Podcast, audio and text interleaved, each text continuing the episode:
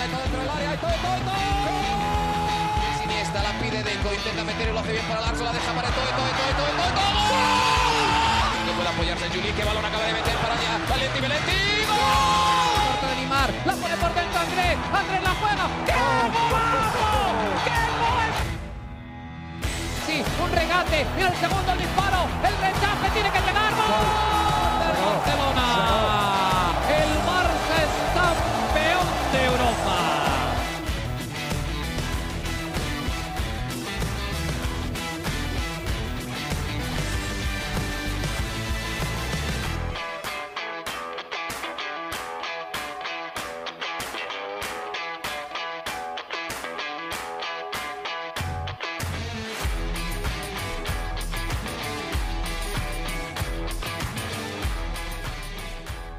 Hola amigos de ADN Barça, bienvenidos a una nueva edición de nuestro podcast. Seguimos con más sensaciones de todo lo que ha dejado la decisión de Lionel Messi.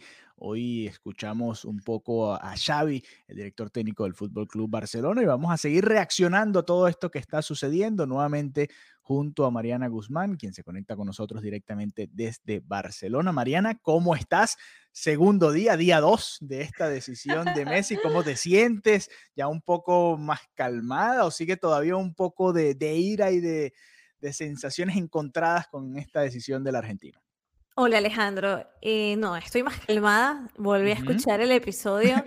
Y se me notaba otra voz, de Sí, verdad, sí, sí. se me notaba otra voz, no era yo al 100%, y todavía no estoy todavía al 100, pero, pero bueno, ya lo pude asimilar un poco más, ya ha pasado todo un día y, y bueno, digamos que más resignada, ¿no? Ya entendiendo que directamente, Alejandro, es lo que hay y bueno, Sí. escuchando también las reacciones de compañeros, de periodistas, de futbolistas, porque todo el mundo tiene una opinión sobre este tema. Y, y bueno, nada, eh, ya hoy me siento mucho mejor, estoy en un proceso de recuperación. ¿Cómo te sientes tú? ¿Cómo estás hoy? ¿Cómo amaneciste sintiéndote con esta, este segundo día, ¿no? Day two. Sí, eh, quería escuchar a Xavi, quería escuchar a Xavi porque sabía que nos iba a dar, perdón, otro lado de, de- esta ecuación, nos iba a agregar un poquito más a este rompecabezas que estamos tratando de, de armar acá y creo que todos los culés están haciendo lo mismo. Y me da un poquito la sensación lo que comentaba ayer, que Messi y su familia tienen mucha responsabilidad de lo que sucedió aquí, más allá de- del club y, y de la Porta y de Xavi y de todos los que están involucrados. Ellos tenían un plan y al ver que no se iba a dar todo fácil para volver al Barça, simplemente decidieron lo que decidieron y bueno, ahí está la decisión. A mí me sigue doliendo un poquito, ¿no? Eh, yo creo quizás voy en el proceso contrario al tuyo. Ah, ¿en serio?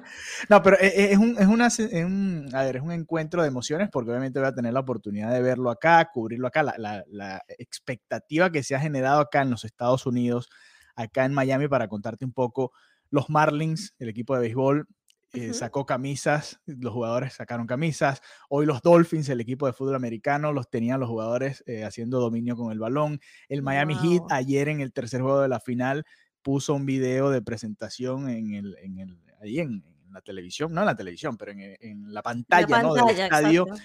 dándole la bienvenida a Messi. Ha sido todo un movimiento, y no solamente en la ciudad de Miami, también la MLS, incluso Giannis Antetokounmpo, Kevin Durant, que son eh, dueños eh, en parte de algunos equipos de la MLS, también le han dado la bienvenida. Un poco todo lo que se va generando, ¿no? Con esta llegada de Messi, que es enorme, obviamente yo lo he vivido de lejos, y ahora lo estoy viendo un poco más de cerca y eso a la larga creo que me terminará emocionando, pero queda ese dolor, ¿no? De no poder seguir viendo a Messi o no volver eh, a ver a Messi vestido de blaugrana y que se despida de la manera correcta. Creo que eso es lo que a mí me, más me duele y que se haya ido mm, dependiendo mucho de lo que decían los demás. Eso es lo que ahí creo que, que Messi, no sé, me decepcionó un poco en, en eso, pero puedo entender también, el propio Xavi lo decía en, en su entrevista de hoy, ya vamos a hablar un poco de eso, el, el- el salir del foco, ¿no? Y que el foco de Barcelona es muy fuerte. Xavi lo comparaba con Barcelona y Qatar, que en Qatar vivió una vida espectacular. Ah, Qatar era un paseo. Exactamente, y volver a Barcelona.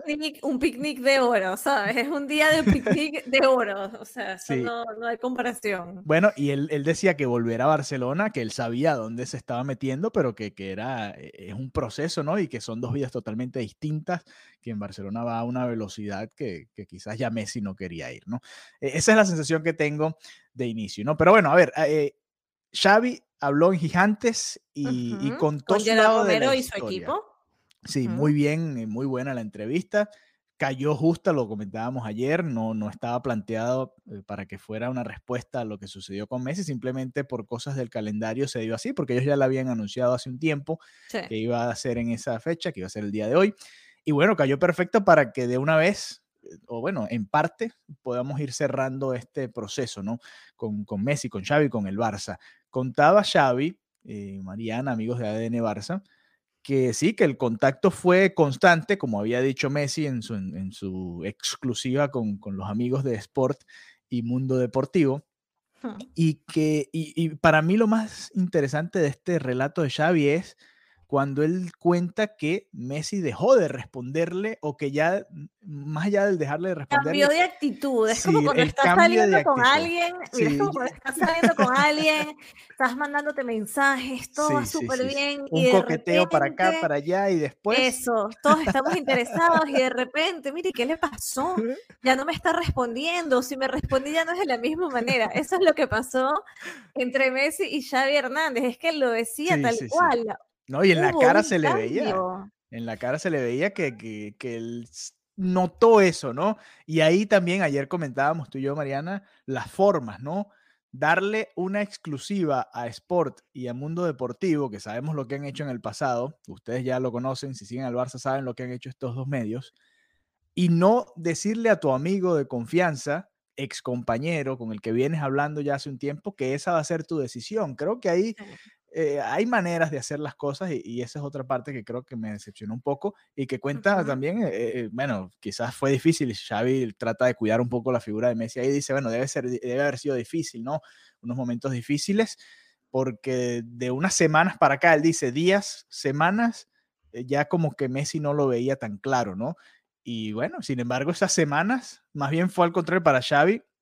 Xavi más bien insistió en ruedas de prensa, ¿no? Le preguntaron varias veces por Lionel Messi y él seguía insistiendo que sí, que estaba, todo dependía de Messi, que estaban esperando que se dieran varias cosas para que Messi pudiese volver, ¿no? Entonces, no sé, eh, ahí me, queda esa espinita ahí clavada. Tal cual, de hecho decía, eh, primero, la ilusión con Leo se ha generado porque yo he hablado mucho con él, nos hacía mucha ilusión a todas las partes.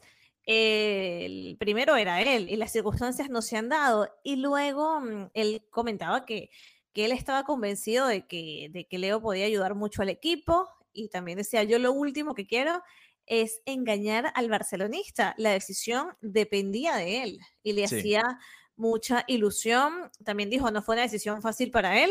Fue su padre quien llamó al club para comunicar que no vendría al Barça. Listo. Sí, es que, a ver, aquí, claro, unos... Messi dice que no quería que otros definieran su futuro estaba en parte también en sus manos, ¿no? Ellos podían decidir como familia esperar a ver qué sucedía.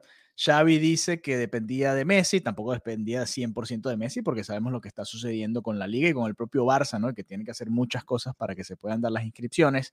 No era ni 100% de una ni 100% de otra, ¿no? Se tenían que dar una serie de circunstancias para que realmente se pudiese dar esta realidad, pero lamentablemente se cerró esa puerta demasiado rápido, ¿no? Eh, no, no, no hubo tiempo ni siquiera de, nosotros armar aquí el operativo Messi a ver qué iba sucediendo durante el mercado de verano, sino simplemente se tomó la decisión y ya. Xavi lo toma, o, por lo menos habla de esto con mucha eh, tranquilidad, entendiendo también que es Messi, ¿no? Y, y es complicado porque es el jugador más importante de la historia del club pero ya son dos veces, ¿no? Que ha sucedido algo así, que pareciera que... bueno, pero dos veces no, o sea, la, primera fue, fue por tema del club y la segunda sí es por decisión de él, ¿no? Entonces yo creo que la segunda es consecuencia de, la primera. Lo que está claro es que las formas no, no fueron las correctas y, mm, y, lo que de verdad, ya repasando en mi mente una y otra vez, lo que no perdono, entre comillas, eh, fue que, el papá, el padre de Leo Messi, Jorge Messi, su manager también, cuando saliera de, de la reunión con la puerta en la que las cosas estaban ya bastante encaminadas hacia, hacia, hacia Miami, ¿no? Hacia aceptar esto, dejara ese mensaje, ¿sabes? Yo no sé si es una manera de, de que lo hizo con toda la intención, de que hay algo que el, el Barça, según él, no estaba haciendo y que mm, la gente supiera que la voluntad de Messi era esa, no sé, pero al final está de alguna manera jugando con los sentimientos de la gente, ¿sabes? Que dicen, oye, qué bien, Leo Messi quiere venir, mira lo que está sucediendo, para luego en menos de 24 horas ya tener un panorama totalmente distinto, con un rumbo encaminado, con un anuncio, además el anuncio a dos medios de, de Barcelona, a dos medios catalanes, para decir que no vienes al Barça. No lo sé, no sé, no me, no me cuadró para nada, no hay gente, o sea, hay teorías, hoy he estado todo el día en las redes sociales, gente que dice que, que, bueno, que era casi una, entre comillas, venganza de Messi por lo que le habían hecho hace dos años, ¿no? Esa situación de sí, vamos a ver, o sea, vamos a poder renovarte o a ficharte, entre comillas, y que luego no se haya podido dar, y que ahora, miras, directamente entonces ya, ya no. Eh, aquí el el más perjudicado yo creo que es la, afición culé, ¿no? Porque piensa que ahora el eh, Inter Miami va a tener este jugadorazo, el mejor del mundo, que viene todo esto que vamos a ver patrocinios y cosas espectaculares, porque estoy segura que lo que van a, la, la manera en la que van a explotar explotar en el buen sentido, ¿no? La imagen de, de, Leo Messi es algo que no hemos visto en toda su historia. Entonces, bien por la gente de, Miami, por, por, la afición que ahora se sumará a este equipo. O sea, al final, la gente que verdaderamente queda perjudicada es ese culé de corazón, ¿no? Que, que tenía su sueño de, de, volver a ver a Messi como azulgrana. Entonces, yo creo que faltó un poco de tacto, yo creo que faltó un poco de, de consideración, no sé, eh, me hubiera gustado que, que, se hubiera dirigido a la afición del Barça de una manera más directa. Eso te iba a decir, no hubo... Personal, o como chicos, yo sé que me han estado coreando, yo, o sea, no sé, algo más... más Faltó un poco de conexión, ¿no? Conexión con la gente. Sí, sí, como mira, que hay una relación, hay una gente que te idolatra, hay una gente, niños que lloraban pero Alejandro, lloraban como si se hubiera muerto alguien el día que Leo Messi dio la rueda de prensa que salía del Barcelona. Y no sé, me parece que al final fue así como, bueno, sí, me voy a tal y estoy... Y no, no tengo que cuestionar sus decisiones ni sus razones, porque al final, como lo decía Xavi, ser Leo Messi no debe ser nada fácil, es verdad, está en el spotlight máximo, tiene muchas presiones, como lo comentábamos, hay muchas cosas de esta historia que nosotros no sabemos, pero yo, yo lo que digo es, mira, la gente, el, el, fanático genuino, ¿no? El hincha de verdad, el que tiene la camiseta, el que te coreaba, el que pedía en el minuto 10 que volvieras, yo creo que a ese había que darle unas palabras, a ese habría que dirigirse y decir, oye, no se va a poder, quise, no se pudo, lo que sea. Pero mm, creo que estoy haciendo como terapia, ¿no? Porque estoy descubriendo cómo me siento mientras hablo.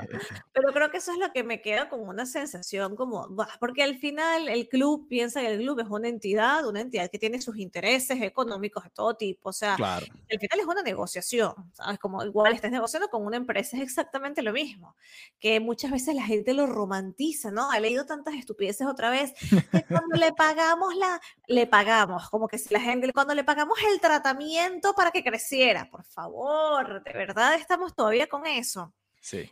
o sea, Messi ya le pagó al Barça, sí. Es, que... no es que le pagó, es que le dio el más de el mil por ciento de beneficios en relación a eso, mucho más, ¿entiendes? Entonces, la gente también tiene una visión como muy idílica y se pierde de que esto es un negocio y de que el, el, Barça o los clubes al final son puros en el sentido de la afición, pero cuando vamos a, a, negociar y con las cosas que ya hemos visto en los últimos tiempos, vemos que no es tan romántico, tan idílico, tan nos sentamos de, de las manos todos y, y, ponemos a Leo Messi, ¿no? Entonces, claro, hay mucho que desconocemos, creo que lo que me, me entristece es ese fanático, ese culé de verdad que añoraba, que soñaba y que mm, creo que de alguna manera el verdadero fanático ha quedado desatendido, ¿no? En, en el marco de estas negociaciones. Yo creo que eso es lo que, lo que más me duele y, y que es lo que yo creo que se pudo haber hecho muchísimo, muchísimo mejor.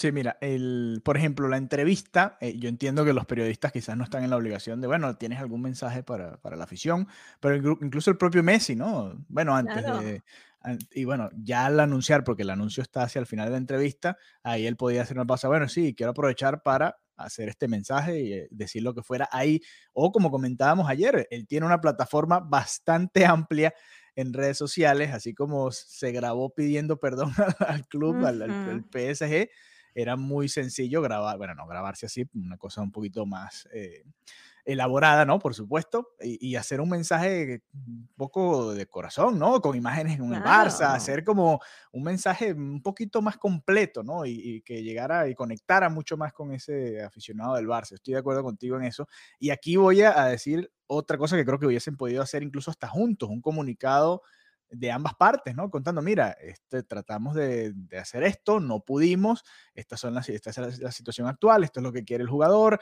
y hacer un comunicado en conjunto y no esta respuesta que sacó el Barça después, que hmm. creo que tampoco fue adecuada, ¿no? Había muchas cosas que se podían hacer distinto. Había muchas cosas, de hecho, ahora que comentas esto, estaba mm, escuchando a Más que Pelotas, Adrián Sánchez, que, bueno, lo, lo respeto muchísimo, eh, y él decía que había un pacto de alguna manera en la que, en la que no, no se hubiera la guerra, ¿no? O sea, que querían que, que esta historia cerrara de la mejor manera posible, ¿no?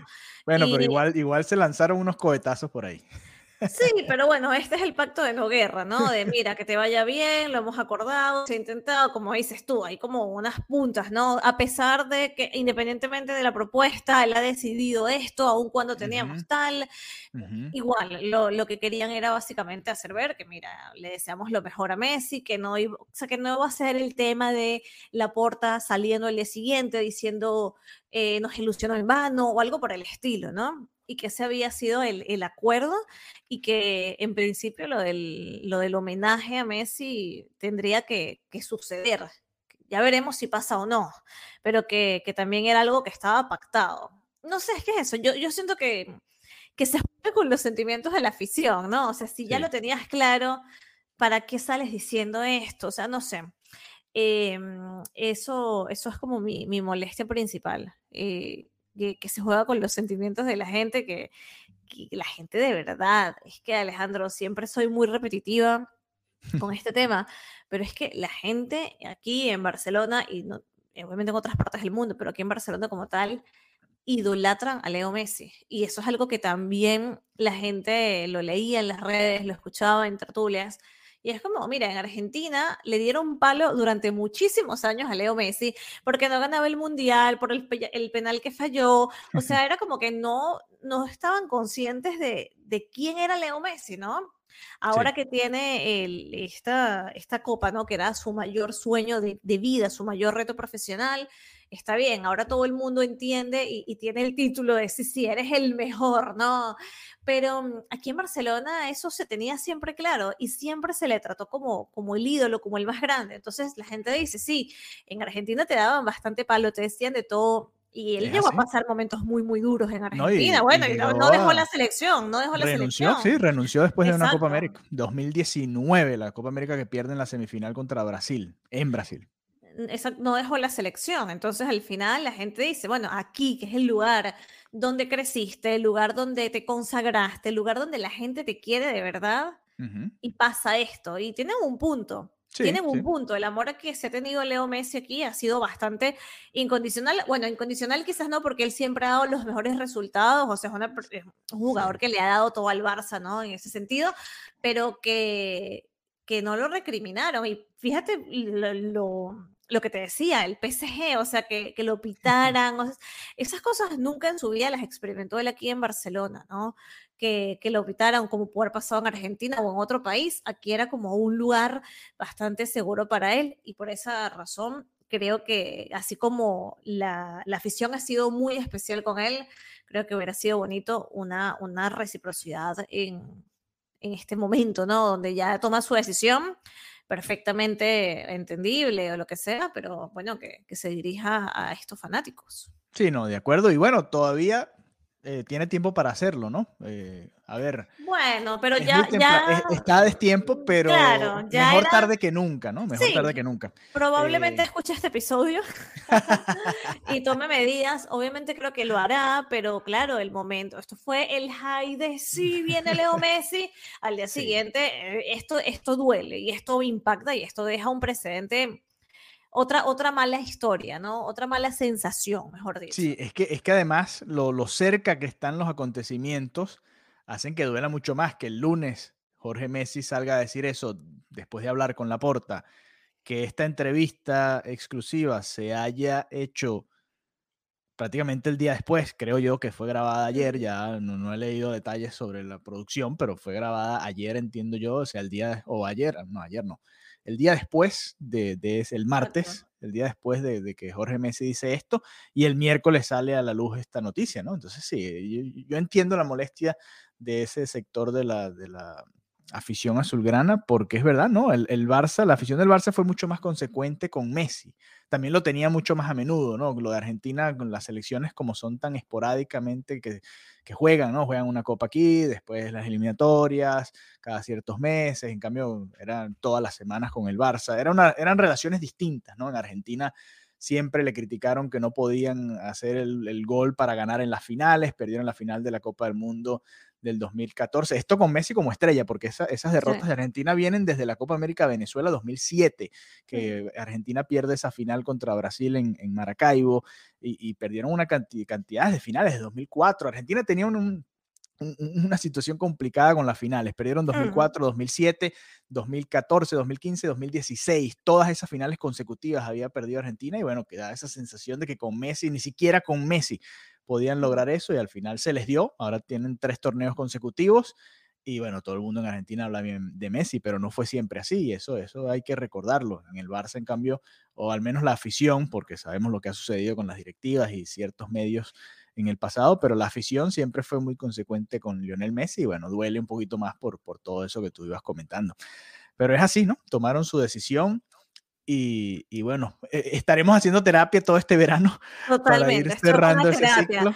Terapia de grupo, gente que está escuchando este episodio y quiera mandarnos un audio, siéntanse libres, lo podemos...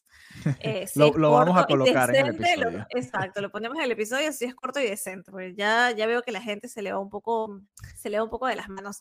Quiero comentar em, lo que sabemos hasta ahora de este contrato de Messi con el Inter Miami. Eh, ya sabíamos, bueno, ya sabemos que rechazó estos 500 millones de euros que venían desde Arabia, pero que estaba leyendo análisis y tal, y si bien obviamente no va a ganar lo mismo, en teoría hay una serie de por lo menos de una vez no, pero a la larga yo creo que va a ser más dinero, ¿no? Exacto, es que al final es, una, es una locura como cómo está planteada esta, esta negociación. ¿Vale? Entonces, te quería, mm, te quería comentar, eh, él va a cobrar 50 millones de euros por temporada, ¿vale? Y va a tener un porcentaje de las ganancias de los derechos de transmisión.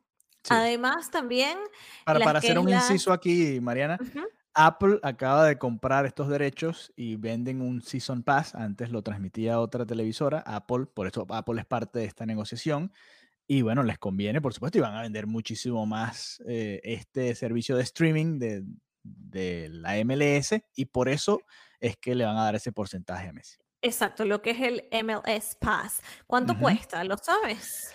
Sabes que con la, con la telefonía móvil con la que yo estoy, T-Mobile, que no nos paga aquí ningún anuncio, pero bueno, eh, estaba gratis este año. Ya, no, ah, ya no creo que lo hagan la temporada que viene. Por ejemplo, la MLB también es gratis con esta telefonía. Vamos a ver si para la temporada que viene vuelve a ser gratis. Yo tenía el acceso por ahí, no sé ni qué lo hice, pero bueno, por ahí está. Bueno, yo me tendré que... es que no veo la MLS, realmente no la veo, no me da tiempo, prefiero ver otras ligas. Es la claro. Vale, vale. Bueno, yo voy a ver si, si me suscribo. Eh, igual también recuerdo o hacemos un, usuario de ADN Barça. Exacto. Exacto, me parece bien. Apoyo la emoción. Yo dije hace dos años que iba a ver. Eh, mira, yo era, yo dije, no, no, yo voy a ir a ver a Messi a París y luego no quise. Y voy a ver al PSG y luego no quise.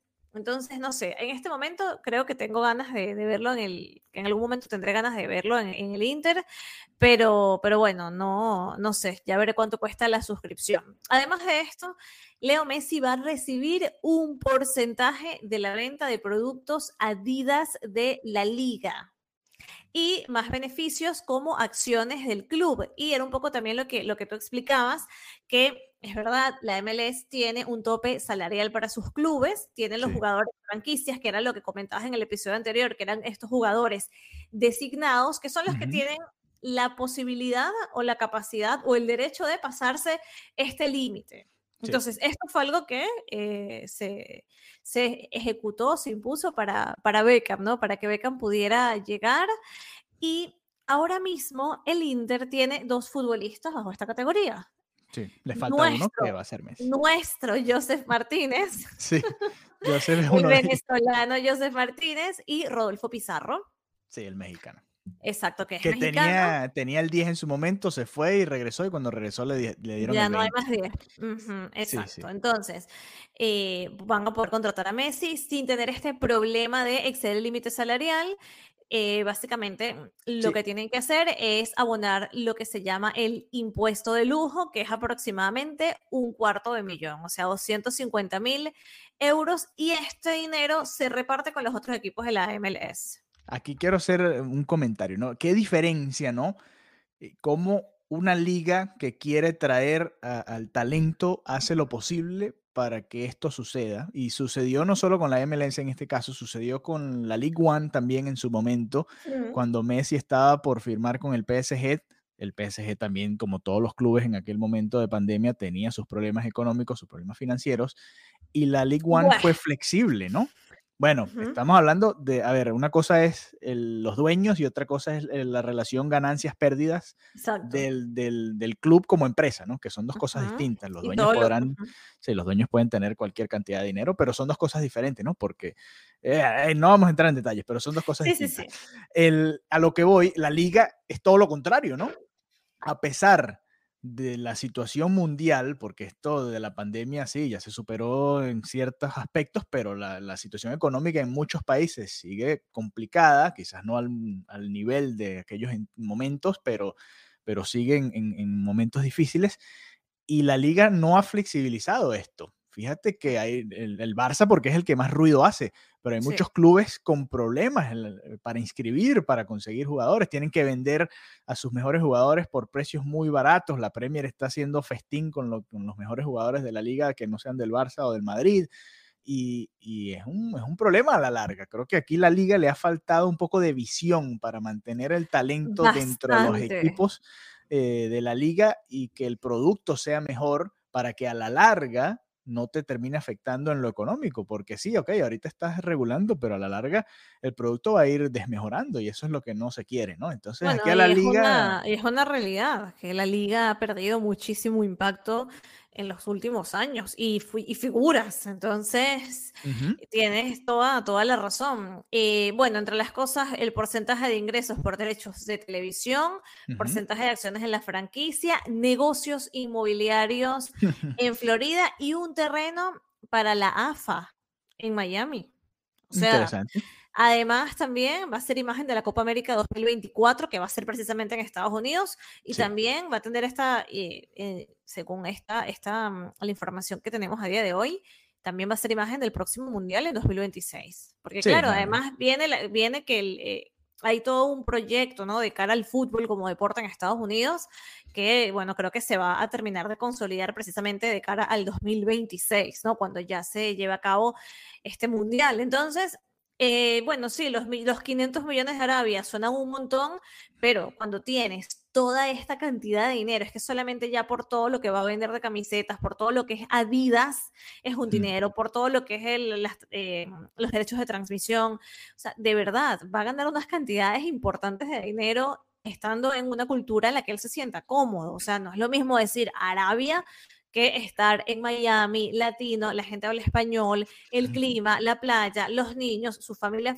¿sabes? Es, otra, es otra vida. Entonces, bueno, esto es lo que sabemos hasta ahora eh, de, esta negociación que, como vemos, es bastante eh, amplia, ¿no? Incluye una serie de cosas que por eso también entendemos que pueda tomar bastante tiempo hilar todo muy, muy bien para, para el cierre de, este contrato. Pero bueno, a nivel de, de, propuesta, hay que decir que es bastante atractiva, ¿no? Sí, para, para, cualquier jugador y, y, que creo que ya cuando él esté ya, vamos a ver cosas muy interesantes a nivel de marketing, a nivel de contenidos y vamos a, vamos a, ya vas a ver que la gente va a gastar muchísimo en la imagen de Messi. Sí, no, yo hoy, por ejemplo, había unas declaraciones de uno de los porteros del Inter Miami con las que yo estoy de acuerdo. Él decía, eh, eh, qué bueno que viene Messi. Las leí, las leí, sí. Pero no sé si el club está preparado y yo estaría un poco de acuerdo, lo comentaba un poco ayer, es un club que está en un momento extraño, porque a ver, quizás no todos saben el background de esta historia, pero el Inter eh, a ver, juega realmente en la ciudad de Fort Lauderdale, que es en las afueras de Miami, no juega en Miami como tal porque no han podido terminar de aprobar la realización de un estadio nuevo dentro de la ciudad de Miami. Eso ha sido uno de los problemas y uno de los acuerdos que tenía Beckham a la hora de adquirir una franquicia. Uno de, las, de los requisitos era que tenían que tener su propio estadio. Está el estadio de, de, los Dolphins, donde ha jugado el Barça, donde ha jugado fútbol en diferentes ocasiones. Va a ser sede ese estadio de los Dolphins de la Copa del Mundo, probablemente sea de la Copa América también. Ahí también se hace la Fórmula 1, se hacen diferentes eventos, pero el Inter no, nunca se ha planteado jugar ahí. Y, el estadio del Inter es muy pequeño, es pequeñito realmente, y se va a quedar más pequeño ahora que viene, que viene Messi y viene todo este vendaval de fans del fútbol. Eh, eh, aquí hay algo que la MLS quizás no, no, ha medido y que tendrá que hacer algo, creo yo. Y hablaba de la seguridad, ¿no? De la seguridad. Es que pero, es, tan pequeño. Claro, en, España también hay muchos estadios así, ¿no? No sé si tan pequeños, pero que, que están muy cerca del, del campo como tal. Y, pero, y, obviamente al, llegar Messi o, o, si hubiese llegado cualquier otra estrella del mundo, que han sonado varias, iba a aumentar la seguridad. A ver, aquí cuando en los terrenos pequeños y grandes siempre está la policía. Siempre está la policía literal eh, ahí. Eh, o sea... No, y pasa, mm. pasa hasta en los estadios más grandes con toda la seguridad del mundo, siempre hay un loco que logra zafarse y, ah. entrar al, campo. E, estas cosas suceden, ¿no? Yo lo que voy es que para mí llega esta decisión, este momento de la llegada de Messi a Miami, llega antes de lo que todo el mundo creía, ¿no? Entonces, quizás no está del todo preparado el equipo, ojalá me equivoque y ya vamos a ver qué tal la presentación, dónde la van a hacer. El, cuarto de prensa del Inter Miami, Mariana, es, son, si hay seis, siete filas de sillas y son tres, cuatro filas si acaso, es mucho. He estado ahí, yo tenía con la cámara mía, que es normal, yo le podía tomar fotos close-up a la gente ahí, es, muy chiquita, es muy pequeña. Mm. E-, es interesante ver cómo van a hacer, ¿no? ¿Qué van a hacer? ¿Qué va a cambiar en todo esto? Pero bueno, así, así va creciendo, ¿no? Y, a ver qué va a hacer y qué genera. Realmente Obligados a crecer. Obligados a crecer porque si no va a ser un bochorno, ¿no? Que es lo que no quiere la MLS, que, que traigas al mejor del mundo recientemente campeón del mundo y que después se te descontrole todo acá y no puedas eh, eh, realmente sacarle el máximo provecho a todo esto y quedes mal tú como liga, porque todo el mundo va a estar pendiente, no es que todo el mundo vea la MLS hoy en día, pero todo el mundo va a estar pendiente de la presentación de Messi, de cuando juegue Messi, de cuando hable Messi, y esos son detalles que, que son importantes. Claro, claro, bueno, no sé, yo creo que que lo van a solventar, ¿no? Creo que Capital hay, Sí, Capital hay y, buscarán soluciones para, para gestionar esto correctamente. Sí, lo que no hay y no hemos podido encontrar es un, sitio donde hacer el estadio. Vamos a ver qué, qué terminan definiendo ahí acá en Miami. Pero bueno, eh, era un poco las sensaciones que queríamos comentar con esta entrevista de Xavi en Gigantes. Él habló de otras cosas, ahí eh, quizás podemos en otro episodio, ya cuando hagamos un repaso de lo que fue la temporada del Barça, que lo vamos a hacer ese próximo episodio, ahí podemos ahondar un poco más en lo que comentó Xavi, ¿no? Sobre lo que significa ganar esta liga, los posibles refuerzos y lo que Sí, sí, todos esos detalles lo vamos a comentar en el próximo episodio de ADN Barça. Mientras tanto, seguiremos haciendo terapia para eh, olvidar, perdonar, hacer a un lado a nuestro astro Lionel Messi que decidió irse a Miami. Así que bueno, nada, nos reencontramos pronto nuevamente acá en ADN Barça. Hasta la próxima. Adiós.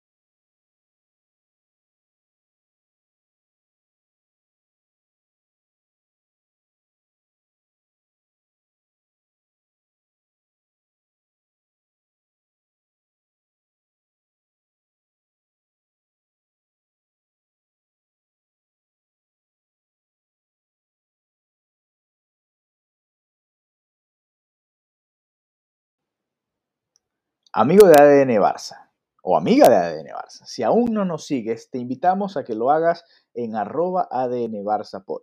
Además, también lo puedes hacer en nuestras cuentas personales. La de Mariana, que está allá en Barcelona y siempre está yendo al Camp Nou a cubrir al equipo, es arroba Marianita Guzmán. Repito, arroba Marianita Guzmán, ahí la puedes seguir. Y también me puedes seguir a mí, Alejandro Villegas, en arroba Alejandro VG32. Todas estas cuentas, tanto en Instagram como en Twitter. Así que ya sabes, si quieres mantenerte al día de toda la actualidad del Fútbol Club Barcelona y todo lo que va sucediendo, que es bastante alrededor del Barça, pues nos puedes seguir en estas cuentas y además de escuchar nuestro podcast, ver lo que vamos comentando día a día con respecto a la situación del Barça en diferentes aspectos de la vida futbolística del club. Un abrazo y hasta la próxima.